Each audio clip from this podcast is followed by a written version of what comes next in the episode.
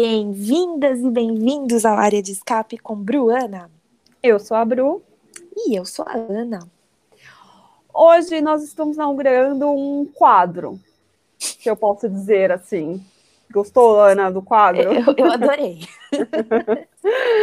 é o nosso quadro novo, é um bate-papo entre corridas, ao qual nós traremos alguns assuntos que nós achamos interessantes debatermos aqui.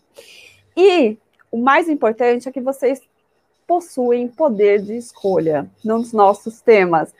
A Ana tá todo domingo, todo domingo é mentirosa, né? Uns dois domingos, Ana. É. Os dois últimos domingos. Os dois últimos domingos, mas que agora vai virar de lei, perguntando para vocês, nossos ouvintes, os temas que vocês querem que a gente converse entre uma corrida e outra, porque geralmente esse espaço ele fica entre aspas mais vago, né? Porque nós não temos corrida para discutirmos. Então a gente gosta desses temas que estão aí borbulhando. Então, é só vocês entrarem no Twitter da Ana, esperarem domingo, que ela vai estar tá lá colocando para vocês darem a opinião de vocês, o que, que vocês querem ouvir, enfim mandem por lá, mandem inbox, também podem mandar no meu, eu falei da Ana, mas se vocês quiserem também podem mandar no meu, vai estar tudo na descrição deste episódio. Então, sem mais delongas, vamos começar este podcast. Ana, pode já mandar nosso primeiro assunto. Eu queria dizer que quando vocês estiverem ouvindo, já é Race Week, já é semana de corrida. A gente vai ter três corridas seguidas. Tá empolgada, Bruna? Ah, eu tô super, eu adoro semana de corrida, tanto a semana que antecede a corrida quanto a corrida em si. É claro que eu gosto mais da corrida em si, mas eu gosto da semana que antecede. Por quê? Porque começam a chover assuntos interessantes. Eu Sim. adoro. Principalmente depois adoro. que a gente gravou.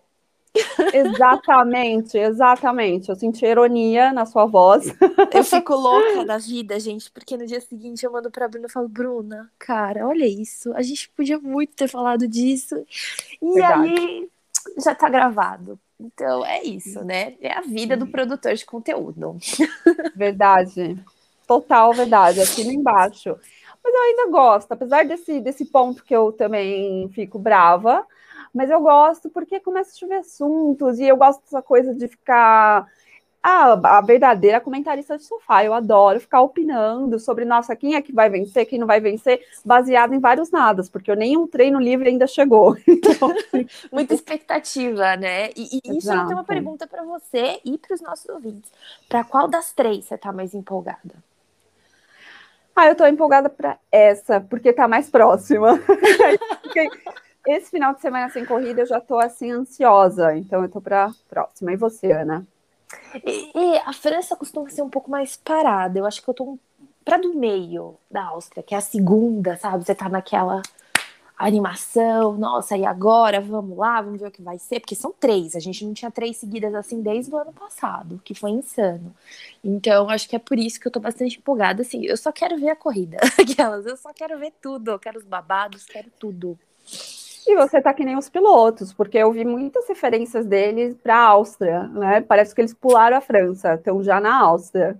É, é, é isso, né? Muitos meus assim. contatos em Mônaco, é, é, isso que acontece. É, eu acho que vocês fizeram um churrasco para a loucura da OMS, só que na Europa tá melhor, né? Então não vou falar tá. que é loucura da OMS. OMS. E aí vocês fizeram um churrasco e conversaram, né, sobre. Aí deu esse nome, Áustria. É isso. Aí eu trouxe para vocês de forma exclusiva, entendeu? Mas falando em Mônaco, falando em Áustria, falando nisso, vamos começar. E eu trago já um tema para você, Bruna. Manda ver. Pole do Leclerc da Ferrari, Bruna. Eu acho, eu acho não, eu li. O leão da Pole? é, o pobre Leclerc, o nosso o namoradinho do P4, já que foi dia dos namorados. Charles Leclerc é o namoradinho do P4. Gostei. É, é Bruna, eu, eu quero conversar com você sobre isso, porque assim, uh, Charles Leclerc conseguiu duas poles seguidas, em Mônaco, Baku, dois circuitos de rua. E Mattia Binotto, dono e proprietário dos absurdos da Ferrari, veio a público falar que eles estão muito pé no chão. O Leclerc também já falou isso. Eles sabem das condições do carro, eles sabem que eles estão melhorando, mas que isso foi totalmente atípico, que foi uma resposta naquele momento por uma série de fatores que culminaram nas poles do Charles Leclerc. No caso, batidas do próprio e de outras pessoas. Bruna, considerando essas questões, eu, tenho perguntas para você e aí eu vou trazer o debate para gente. Você acha que você vai ter mais polis que não sejam Max Verstappen, Lewis Hamilton, talvez Pérez agora, tendo em vista a melhora dele, e o Bottas, por que não? Você acha que a gente vai ter polis dos, sem ser dos quatro grandes agora, que vão ter mais circuitos europeus e não mais umas corridas atípicas? Eu, eu quero sua opinião. Você acha que até o Leclerc pode ser pole de novo?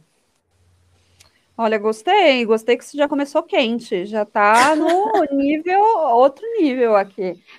É, é interessante, porque assim, é, se a gente for ver pela situação que, corrida, que as corridas estão, é, podemos dizer que sim, porque não está tendo mais essa predominância né, da, da Mercedes, até mesmo da Red Bull. Tem aquela, aquele bololô entre o segundo, terceiro lugar, né? Quarto.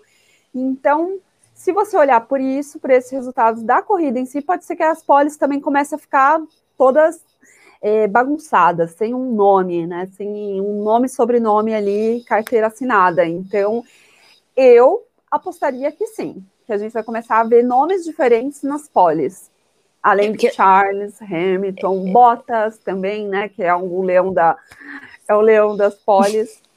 É. é, ano passado a gente só teve o Lance Stroll né? Além do Lewis Hamilton, além do Valtteri Bottas, além do Max Verstappen, a grande estrela de polis ano passado foi o Lance Stroll na Turquia.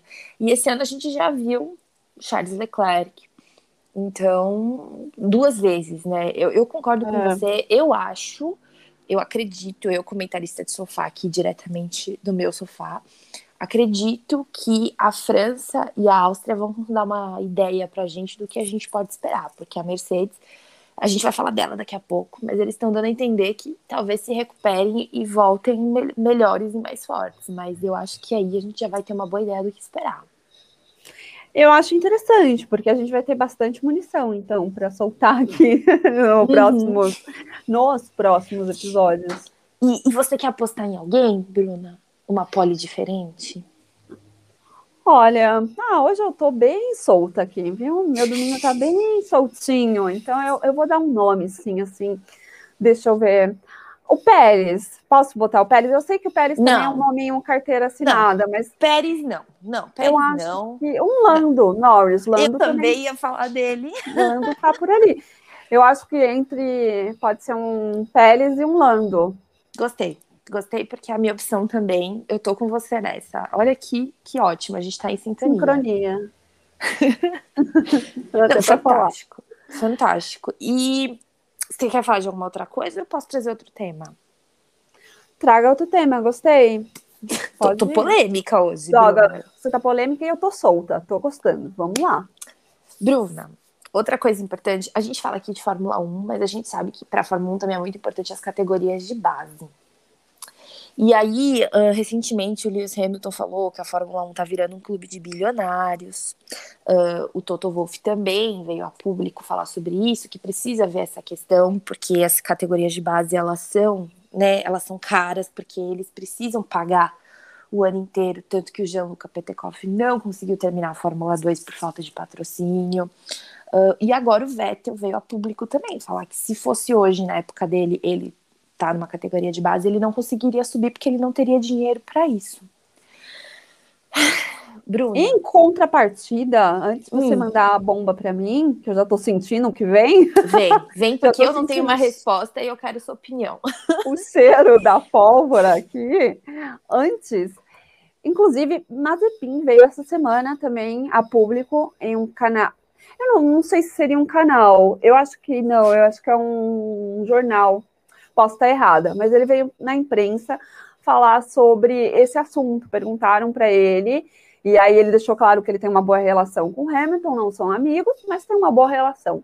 E que ele tem essa boa relação com todos os pilotos.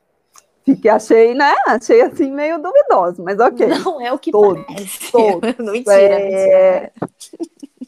Ah, vamos lá. Então, aí ele comentou sobre essa questão. Perguntaram para ele, né, o que ele achava disso, até porque a alfinetada foi para ele também, porque ele é um pagante, um piloto uhum. pagante. Uhum. E aí ele falou que, que não necessariamente. acontece assim, tanto que aí ele usou o exemplo do Pérez, que é, tem pilotos que são patrocinados pelo homem mais rico da, do México, que é o caso do Pérez.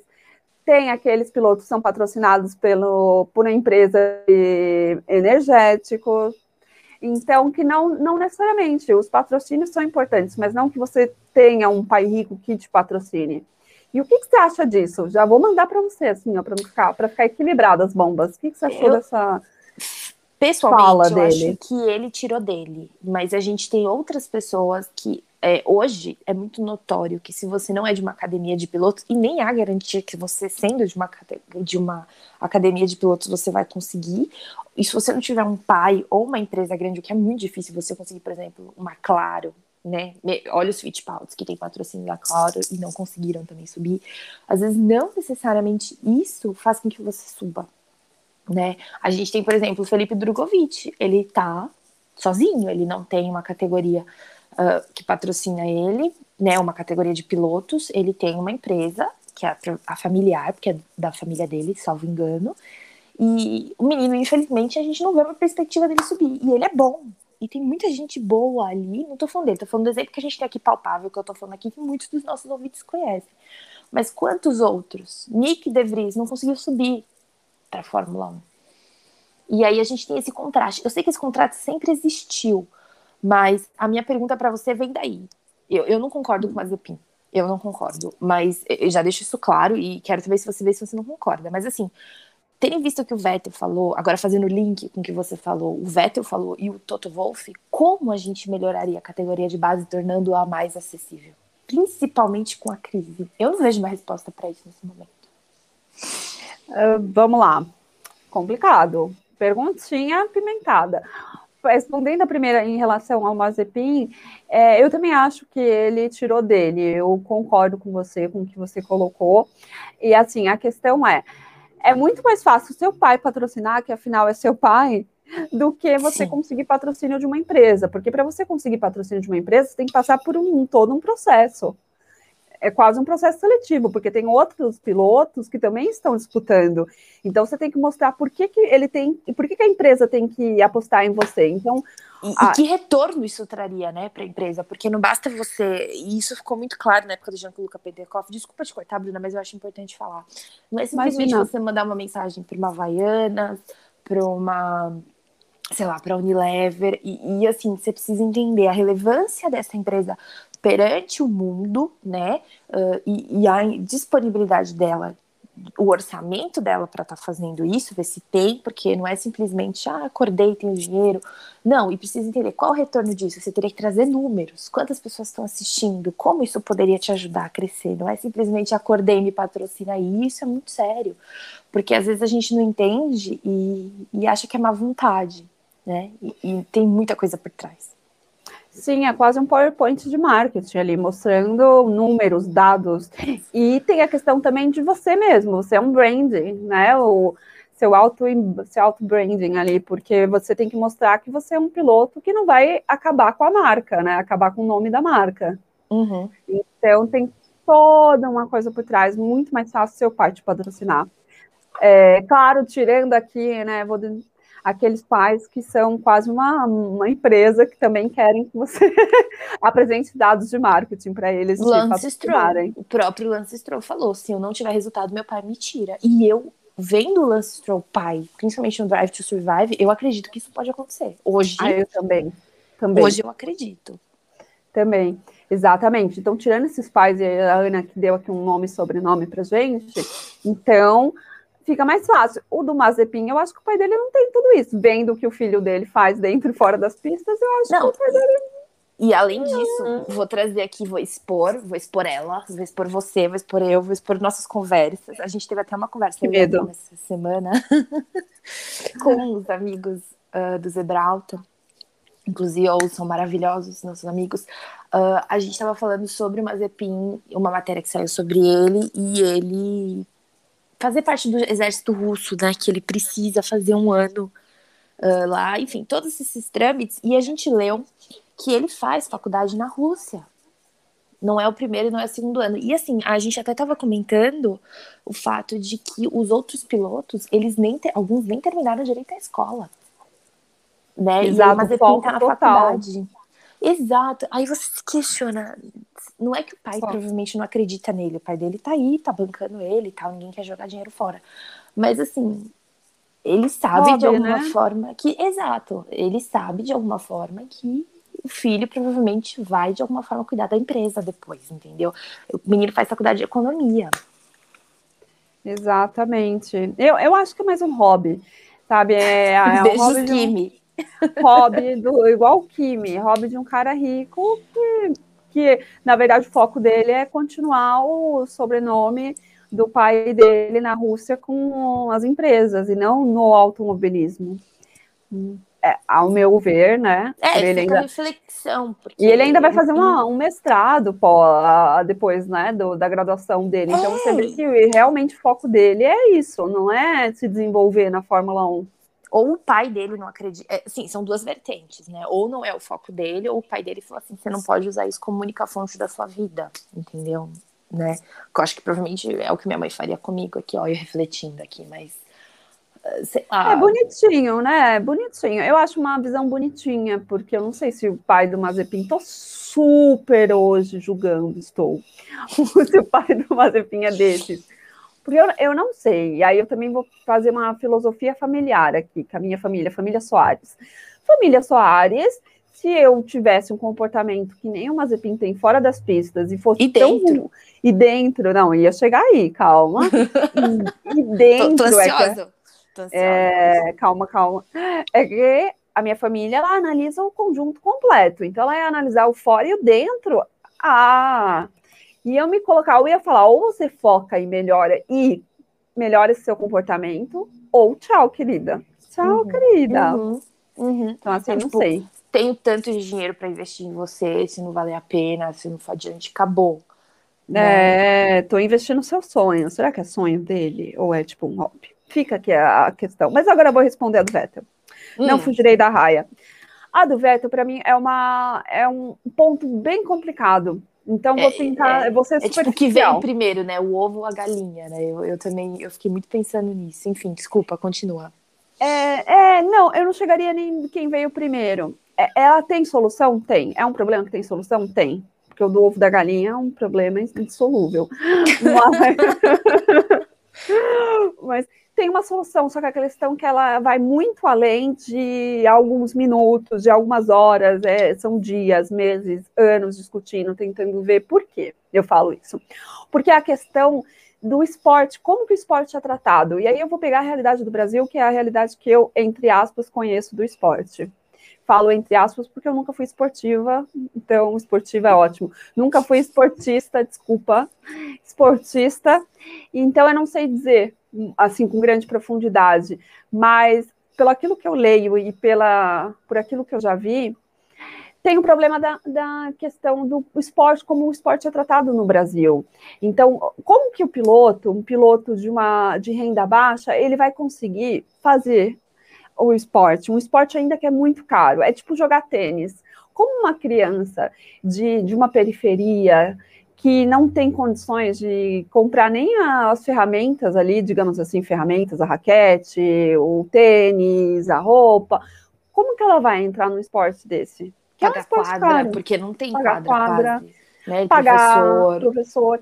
Então, assim, e a gente sabe que alugar uma quadra não é barato também. Uhum. Para quem vive com pouco, não é barato. Então... Não, nem, nem muito, Bruna, porque eu lembro que eu, eu, eu jogo tênis. É, e eu, eu parei agora por causa. A gente parou antes da pandemia, mas a gente jogava no clube. Tipo, tem que pagar a anuidade do clube, não é uma coisa barata. É, eu jogava no condomínio. Então já é, mas tem que pagar condomínio, né? Então.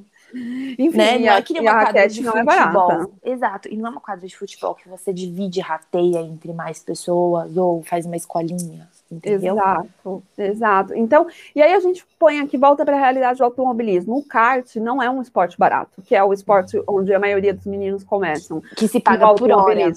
E a hora e... é quase 100 reais. Exatamente. Lugar, exatamente. Né, que você tá.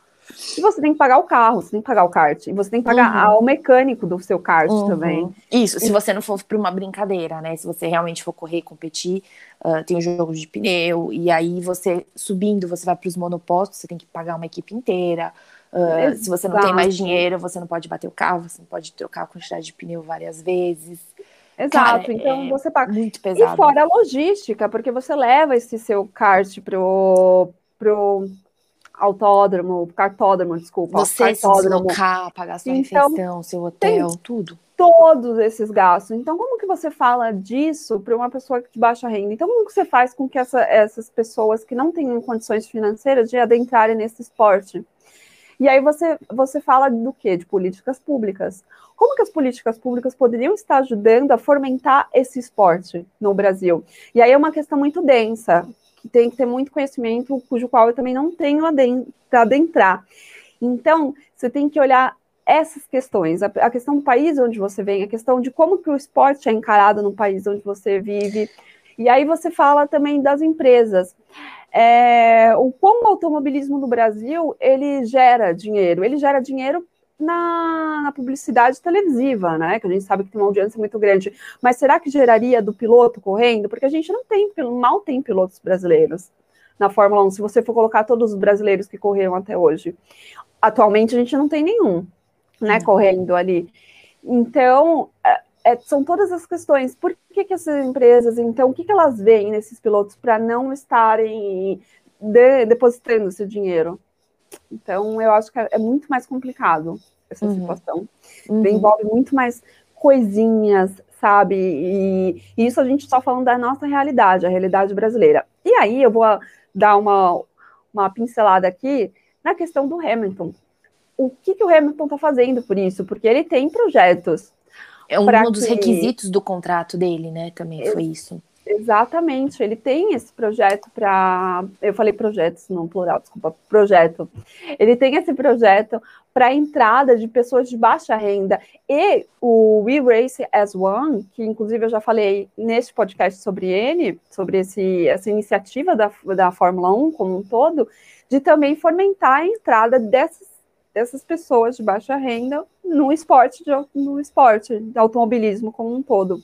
Uhum. Então tem que é, aqueles que detêm poder aquisitivo têm que estar tá olhando para essa realidade. O que, que, a gente pode fazer? Já que a gente tem o poder, a influência e o dinheiro, o que, que a gente pode estar tá fazendo com tudo isso para fazer com que essas pessoas entrem? Então eu acho que se você aí que está nos ouvindo ficou interessado em adentrar mais, tenta saber sobre esse projeto do Hamilton, que ó, inclusive a gente pode trazer, né, Ana, que fala mais sobre. Pode, eu acho que ainda ele está em fase de desenvolvimento, ele não está com tudo pronto. Eu acho que seria importante a gente esperar um pouco mais o Hamilton falar dele, mas com certeza. A gente pode trazer. E aí eu acho que é interessante ver isso, o que também né, esses pilotos podem estar fazendo, a Fórmula 1 como um todo, as empresas, porque é bem complicado mesmo, é um esporte que a, demanda muito dinheiro. Eu, eu não sei, eu acho que ele chega. Aqui eu tô super chutando, já que hoje eu tô só no chute. eu acho que, inclusive, pode ser até mais caro do que o tênis em si, porque tá falando de automobilismo, ah, né? Sem dúvida. As peças não, de carro são muito mais caras. Então, eu acho que ainda até mais caro do que. Sem dúvida, sem dúvida. Bom, eu acho isso. O que, que você acha, Ana, dessa situação? Não, eu, eu concordo totalmente com você, mas eu também trago outra coisa que eu acho que a Fórmula 1 e a Fórmula 2 poderiam fazer, talvez trazer mais investimento, não sei, para dividir em quem não tem condição, olhar de baixo. Uh, é, é, muito difícil, né? Porque para você entrar, entrar de baixo, para saber que você é um talento, que agora a Mercedes, principalmente a McLaren, anunciaram dois novos, dois novos pilotos da, né, de categoria de base que eles começaram a patrocinar. E, e, eles são equipes que eles não têm muita gente, né, na, na, coisa de pilotos, diferente da Alpine e da Red Bull, que tem uma fila, e a Ferrari, eles têm uma fila de, de jovens que eles patrocinam, só que assim, no fim, a maioria acaba não indo efetivamente para a Fórmula 1. Né? Veja a Alpine, a Alpine para mim é o maior exemplo. O Piastri estava reclamando, é, que ele está há anos na Fórmula 2 e não sobe, trouxeram o Alonso de fora e não promoveram o menino. É uma situação complexa.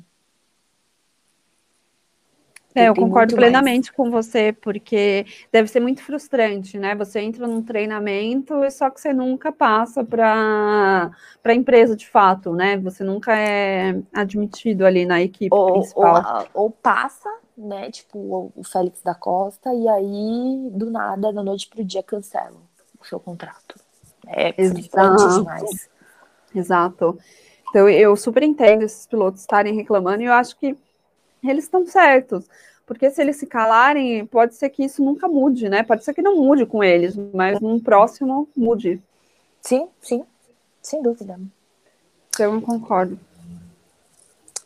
Quer trazer algum tema, Bruno? não, pode mandar mais outro tema. Tô gostando. É, não, eu tô aqui com várias, várias questões. É, eu vou falar então de um tema que eu adoro e que também me pediram, não sou só eu, tá? Então, que fique claro. Hum. Williams. Ah, ah. ah entendi. Ah, vocês sabem, gente, vocês sabem, eu tenho um carinho muito grande. Enfim, vamos lá. É, a gente, essa semana tem, tem sido bem caótica. Mas uma das coisas que eu queria trazer antes de entrar num caos chamado Mercedes é, é, que a Williams, gente, eles estão com problema de vento. A gente, eu já cansei de falar isso aqui, já fiz um desabafo, que o vento desestabiliza muito eles, muito mesmo. E aí a questão é que eles estão trazendo uma atualização para tentar melhorar a aerodinâmica no carro. Agora eles finalmente têm um diretor de performance, de desenvolvimento do carro, que é o Dave Robson. Uma coisa que eles não tinham, George Russell falou, desde que o Paddy Lowe saiu da, da Williams em 2019. E aí o Dave Robson está trazendo é, essa questão de melhorar de aerodinâmica. O nosso querido Hugo, do Mundo Fórmula 1, ele até pediu para a gente conversar sobre isso aqui no Twitter. Ele falou. E ele falou assim: olha, apesar de eu achar que isso não vai dar em nada, ele já acha que isso não vai dar em nada. Ele falou para a gente conversar sobre isso. Uh, eu acho que toda tentativa é válida, quase toda, porque a Williams está tentando várias estratégias muito loucas com, com os pilotos dele e, só está dando errado. Então acho que a gente tem que tomar cuidado com toda a tentativa é válida. No entanto, essa tentativa em especial eu acho válida. Eles começaram a trazer algumas coisas já em Baku, porém Baku foi um fiasco, porque o George Russell teve problema com o motor, como a gente falou no outro podcast. O motor novo faleceu na, no treino livre, antes da qualificação, né, no treino livre 3. E aí eles tiveram que trazer um motor de novo, que prejudica um pouco as questões, já que eles precisam fazer várias adequações e ajustes. E para ajudar o carro do George novamente teve problema no, quando eles tiveram que relargar depois da bandeira vermelha. Então, assim, ainda não se sabe muito bem se esses ajustes estão sendo bons ou não. Então, isso vai ser fundamental para a França. Então, eu acho que eles vão conseguir ver melhor, mas eu espero que ajude, francamente. Uh, mas, enfim, falando da Williams, Bruna, eu, eu sei que provavelmente se, se você tiver algum comentário, faça. Uh, mas eles trouxeram Pode essas mudanças no cargo do George. Eu tenho uma pergunta para você já que a gente vai entrar nessa questão que adoram e tem sido grande assunto do momento, que é a Mercedes e os pilotos, a dança das cadeiras, que eu acho que é a maior dança das cadeiras mais esperada desse ano é da Mercedes e da Williams. E depois talvez da Alfa Romeo, mas enfim, mais ainda da Mercedes. Uh, Bruna, se o George Russell sair da Williams, quem você entra, acha que entra no lugar? Porque a gente vê na fila o Dan Tickton, que é da Fórmula 2, que é da Academia de Pilotos da Williams, tem o Ryan Nissany, que também é um terror, e ele corre na Fórmula 2. Tem gente falando do Valtteri Bottas, apesar de eu achar que ele não se submeteria a isso. Tem alguma ideia de quem iria para o lugar de George Russell? Tem até o Jack Aitken, que eu acho que pessoalmente seria a melhor opção nesse momento. Mas, enfim, tem alguma sugestão, opinião? Não, aí eu vou ficar devendo. Olha que hoje eu tô só nas opiniões aqui. Às vezes baseado em vários nados, brincadeira, é baseado em alguma coisa. Certo ou não, já é outros 500. É, eu não faço a mínima ideia da Williams, dança de cadeiras da Williams, eu não sei. Não consigo. E você acha que essa mudança no carro deles, Bruna, vai ser bom, vai ajudar de alguma coisa? Porque eles sofrem realmente com vento. Você toda semana me vê reclamar desse vento danado no carro deles. Você acha que isso pode ajudar? É, eu acho que sim. Eu consigo opinar melhor, porque assim, eu acho que eles já conseguiram pegar vários dados a respeito disso do carro, porque não é uma coisa de agora, uhum. é uma coisa que já vinha do ano passado. E aí tem a questão do George Russell, que ele sempre está reclamando e com razão, e ele é um piloto bom. E aí eu fiz, fiz o bom aqui no tipo, ah, ele é um bom, não é ótimo, não, gente, não foi isso. Eu já ia, pessoa... eu já ia andando até a sua casa. É, então já tô já dando a minha culpa porque eu já sentia que eu nem vi sua cara, mas já foi suficiente. e aí eu eu falei bom, mas não foi mediano, não. Eu acho ele um, um, piloto muito bom, muito bom mesmo, e que tem uma carreira brilhante ainda na Fórmula 1. É, mas voltando.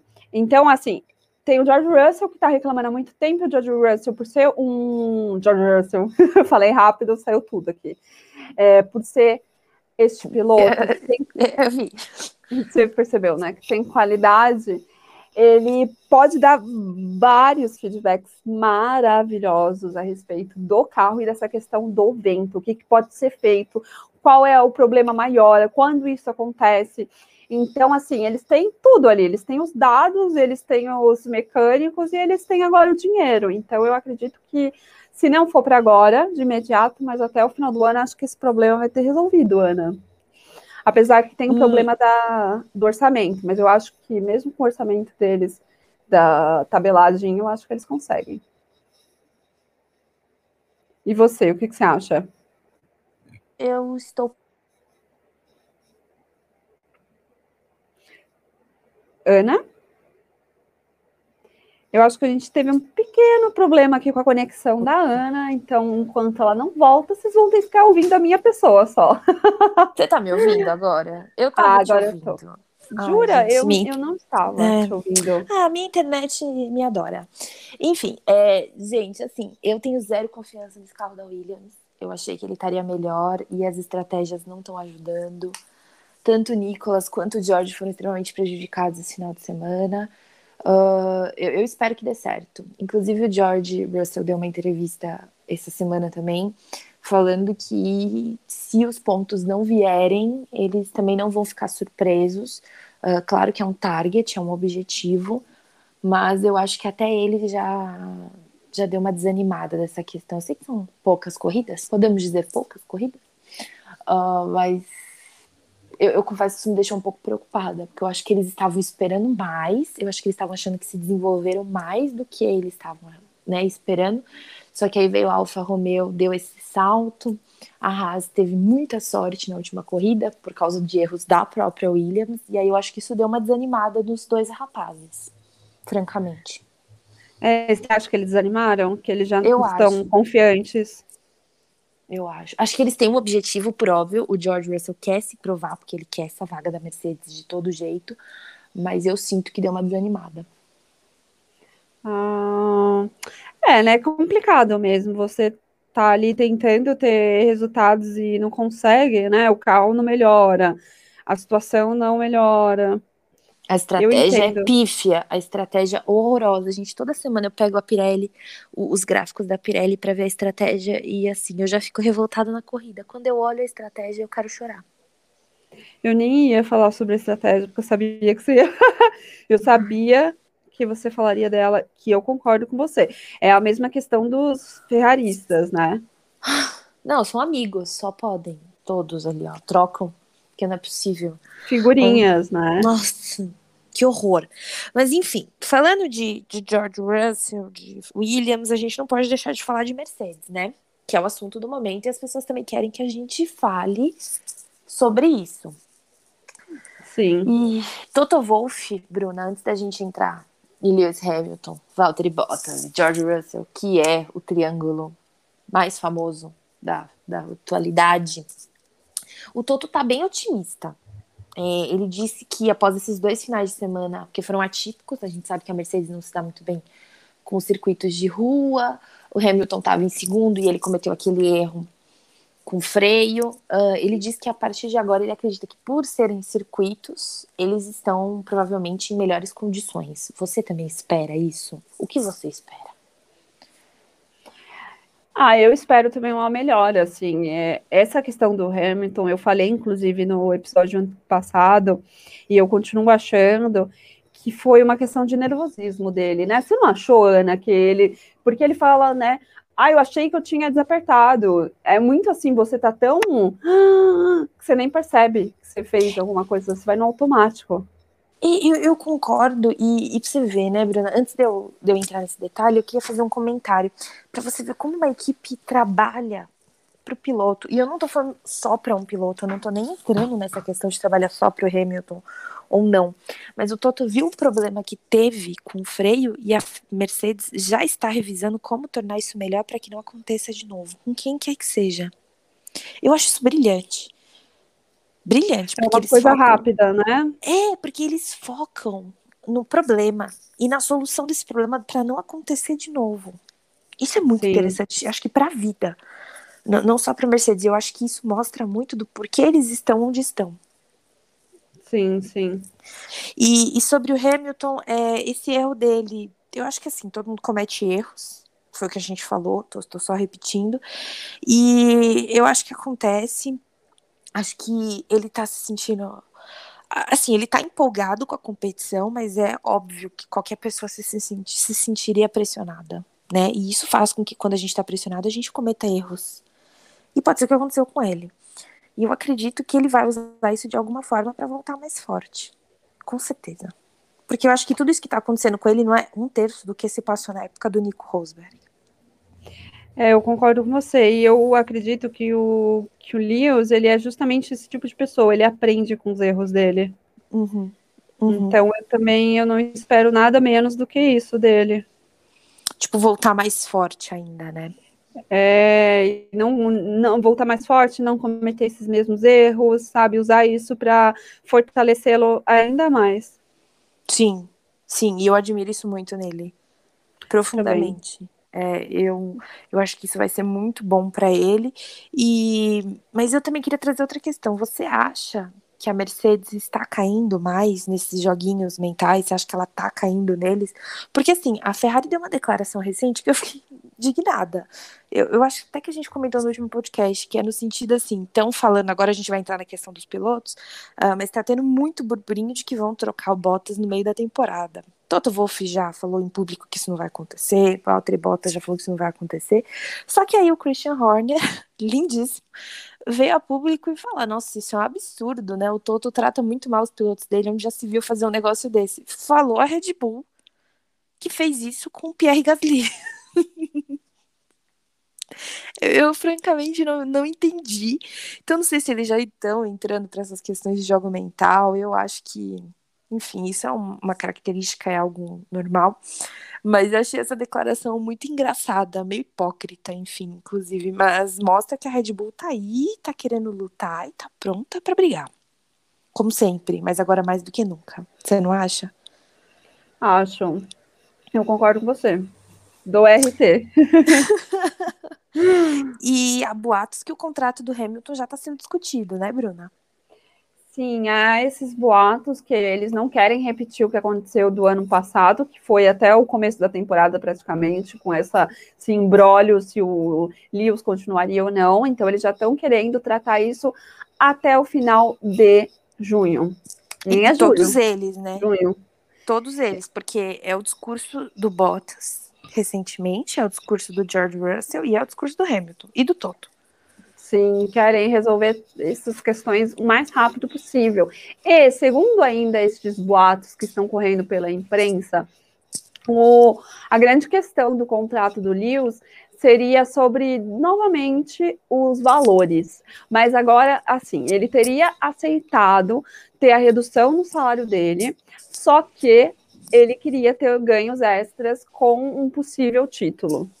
E aí, Ana, antes da gente continuar falando sobre essas cláusulas do contrato do Lewis, eu queria saber o que você acha disso. Você acha que é justo ou não? Por quê?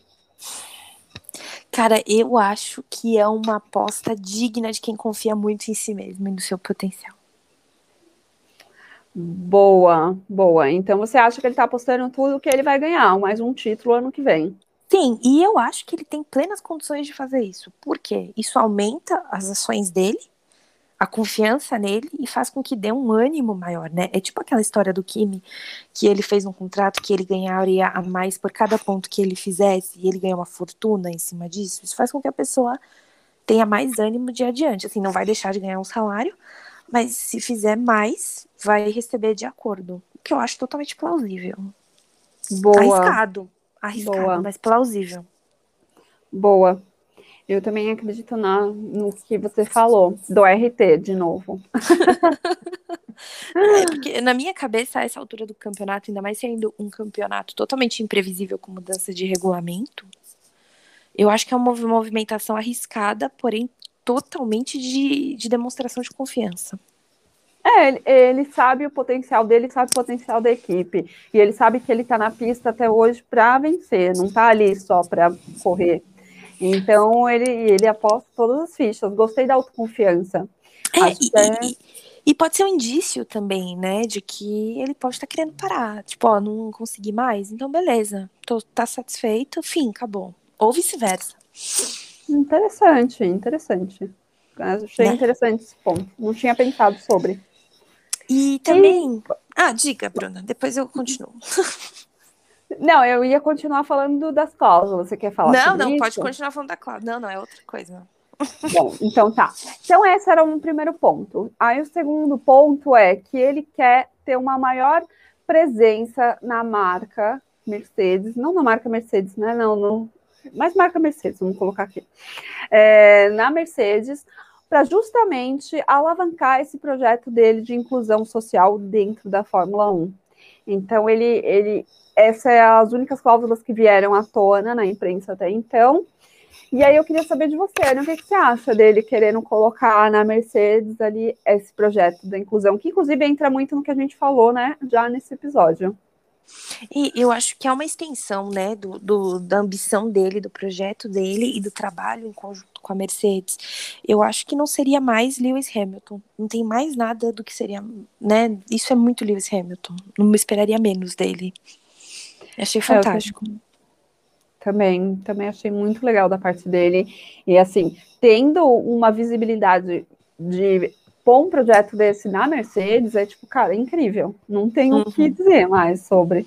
É, E, e se tem alguém que tem o potencial, calibre para negociar uma coisa dessa, é ele. Exatamente, exatamente. Bom, o que, que você queria falar? Não, não, eu, eu queria entrar agora na, na grande discussão que teve essa semana, né? Da- com a Sky Sports, que, da Itália, né? Que uma grande fonte falou que a, o- a Mercedes vai assinar com o George, já está para assinar um contrato de dois anos, e que isso seria anunciado em Silverstone. E isso foi um bafafá gigantesco no Twitter, não é a primeira vez que a gente ouve falar sobre isso, não é a segunda. E eu tenho uma opinião um pouco, como eu vou dizer, contraditória, talvez, não popular, tanto faz, sobre o tema. E eu queria saber, você acha que tem chance disso acontecer, Bruna? Em Silverstone, Ah, agora, antes do intervalo da parada, anunciarem a mudança, não para esse ano, que fique claro, para o ano que vem do George Russell para Mercedes. Olha, né, não tem cara de Mercedes isso não. Se ela fizer, ela vai me surpreender. Hum, Não acredito. Por quê? Me conte. Porque depois eu também vou te explicar a minha visão e, e- enfim. Então, talvez a minha visão não seja tão aprofundada quanto você, que é uma grande fã do George Russell. Então, fase. mas o que eu penso é. Porque não é o perfil da Mercedes. A Mercedes não é esse tipo de, de empresa, digamos assim, não é esse tipo de equipe. Não, o mas é mais pro ano que vem, não para esse ano. Não, então ela não é esse tipo de equipe que vai falar antes de terminar a temporada. É isso Ah, tá. eu Ótimo. Então eu não acredito que ela fale. Pode haver essa mudança, pode haver é, botas, beijos e venha George para 2022? Sim, só que eu não acredito que ela vai anunciar agora, assim, meio. Eu concordo totalmente com você, Bruna. Totalmente. Eles podem até ter uma decisão interna, mas não acho que seria o tipo de coisa que já viria pra mídia assim. É... Por quê? Seria um tiro muito grande no Bottas. É, assim, é tipo você continuar no, o Vettel na Ferrari, assim, é tipo você continuar no emprego que você tá demitido. Que, que gana que ele vai ter para lutar para ajudar a Mercedes no campeonato de construtores. E eu, eu acho, além disso, eu acho que queima um pouco o piloto, né? É, além disso, não, seria dentro disso, né? Porque é uma continuidade dessa sua opinião. É, queimando o piloto, o piloto não tem mais gana para uhum. continuar correndo, mostrando.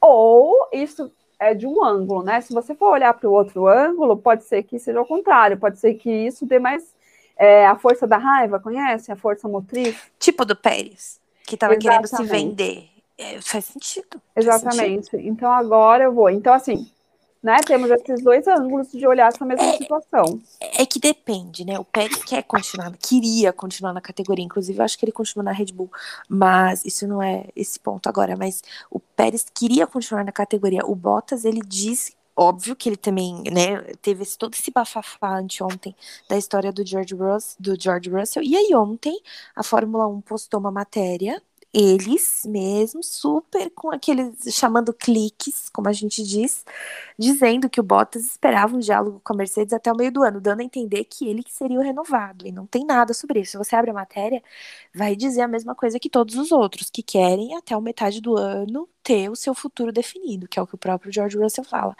E a matéria super deu isso aí para disseminar mais discussão.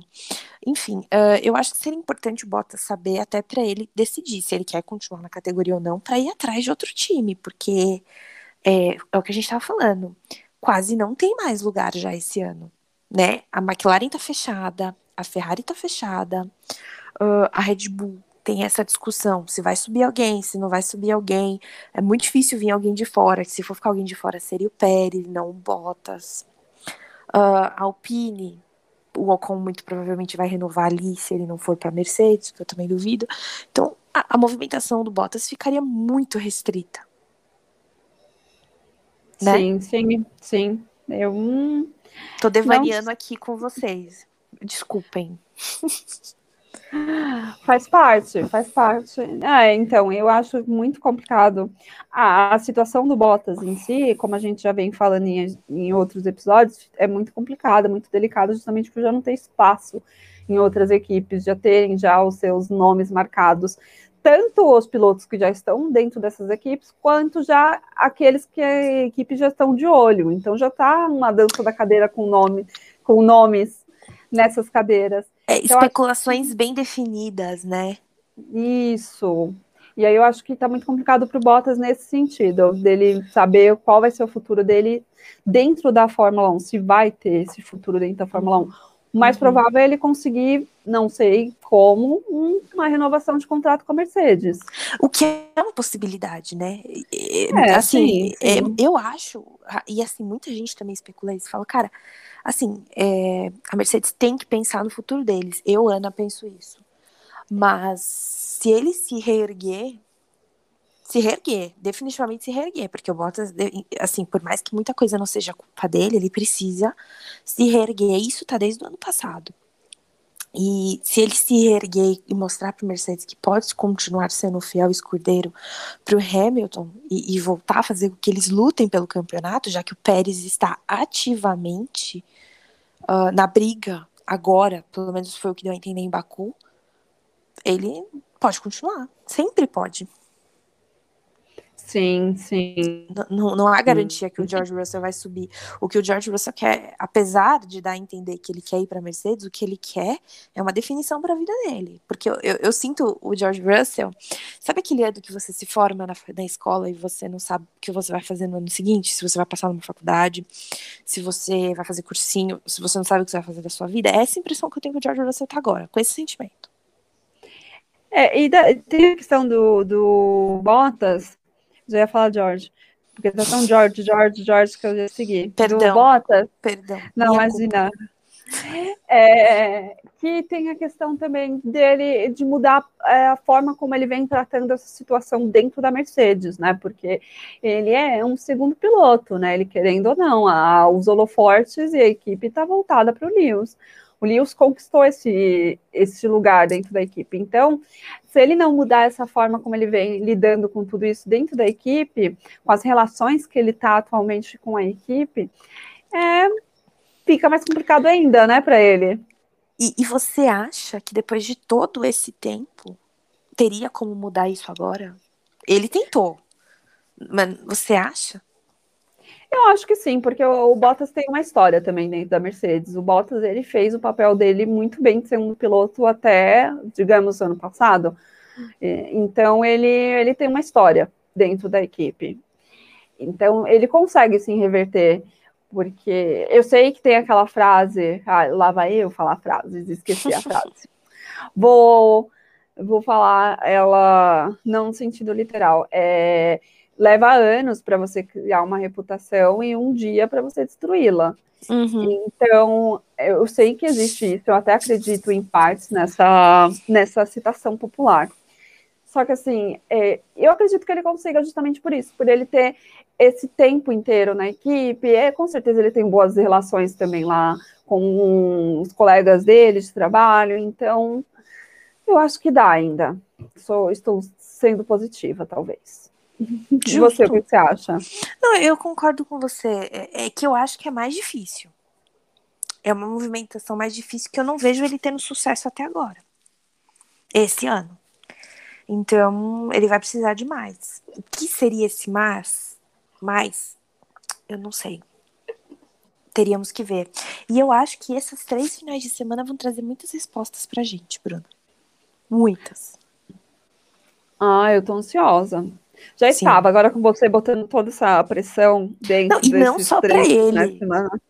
É, e são três finais de semana não só para ele. O Pérez precisa se manter, o que eu acredito que vai acontecer, porque agora tá todo mundo exaltando o Pérez, né? Outra coisa que eu percebi também, e não tem nada a ver com a Mercedes, é muita gente que tava elogiando o Ocon, passou desde o começo do ano até especularem ele para Mercedes, um final de semana que o menino não terminou a corrida, né? Que não foi nem culpa dele, e o Alonso acabou batendo ele no, no na qualificação, já começaram a destruir o menino de novo. Assim, gente, as pessoas acho que elas têm a memória curta, elas não, né? Tem aquela ânsia de, de destruir, queimar alguém, não sei. Mas, né, fico indignada. O pessoal esquece do passado, do desenvolvimento das pessoas e, e simplesmente começam a queimar. Eu acho que a gente tem que ter muita cautela. As pessoas são terríveis, né? Elas não perdoam. Não, o Daniel é o atual exemplo. Tiraram do Vettel e agora o Daniel. Tem que sempre ter alguém, né, para eles meterem um pau. Sim. E, e, restou o Daniel no momento, porque o Alonso teve um bom desempenho, o Vettel conseguiu um pódio, o Ocon teve umas corridas boas, né, para remissão, mas o Daniel agora tá todo mundo em cima dele. É verdade espero que, que consiga reverter isso daí, mas aí amanhã vai ser outra pessoa. Sempre. É, é uma dança das cadeiras para eles estarem pressionando e falando mal, e, e, eu acho que é muito aquilo também que a gente falou de tem que ter um nome, né? Tem que ter alguém uhum. para eles estarem pegando no pé. Uhum. Uhum, sem dúvida. Vamos ver quem é o próximo. Vamos ver quem é o próximo. Tem até medo, coitados. É interessante, porque tem muita coisa ainda para analisar. E, novamente, acho que essas três semanas vão ser vitais para isso. É, agora você falando tudo isso, colocando assim, eu acho que vai, principalmente porque depois vão, eles vão entrar nas férias de verão, né? É, tem Silverstone, salvo engano, e aí eu acho que são as férias de verão, deixa eu até ver aqui. Eu acho que é, eu acho que antes das férias tem Silverstone.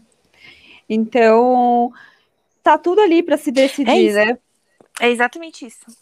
Uh, não, é a Hungria antes. É França, duas na Áustria, é, Reino Unido, né, que é a Inglaterra, Silverstone, uhum. Hungria e aí Bélgica. Aí a Bélgica vem depois do, desses 28 dias que eles ficam parados. Então, eu aí porque geralmente começa esse segundo semestre já com as coisas muito bem decididas, né? Uhum, uhum. Já muito bem ali delimitado. Então, eu acredito como você que muita coisa agora vai ser decisivo. É. Veremos. Fica aí. A gente termina hoje, a não ser que a Bruna queira falar outra coisa, mas reflexivas e, e prontas para ver o que tem aí, nos aguardando. Não, podemos terminar. Vamos terminar nesse climão reflexivo aqui. Vamos deixar essa semana reflexiva para vocês, ouvintes, assim como nós, para a gente estar, estarmos bem atentas nessas corridas ainda antes de entrar nas férias. Exato. De... E em Silverstone, a gente vai virar para vocês e vai falar: avisamos que nada foi divulgado. a Ana que está dizendo. Tô aqui, ó, de ouvinte. então é isso, gente. Até a próxima com Race Weekend. Uh, uh. Mal posso esperar, França, tédio. Mentira, comprem as revistinhas pra gente. Mentira, gente. Vai, vai ser bom, vamos torcer. Se até Imola vai dar foi... bom, vai dar bom. É, se até Imola foi emocionante, por que não será, né, França? Amém. Amém. Então, um beijão, gente. Até a próxima semana. Um beijo. Tchau, tchau.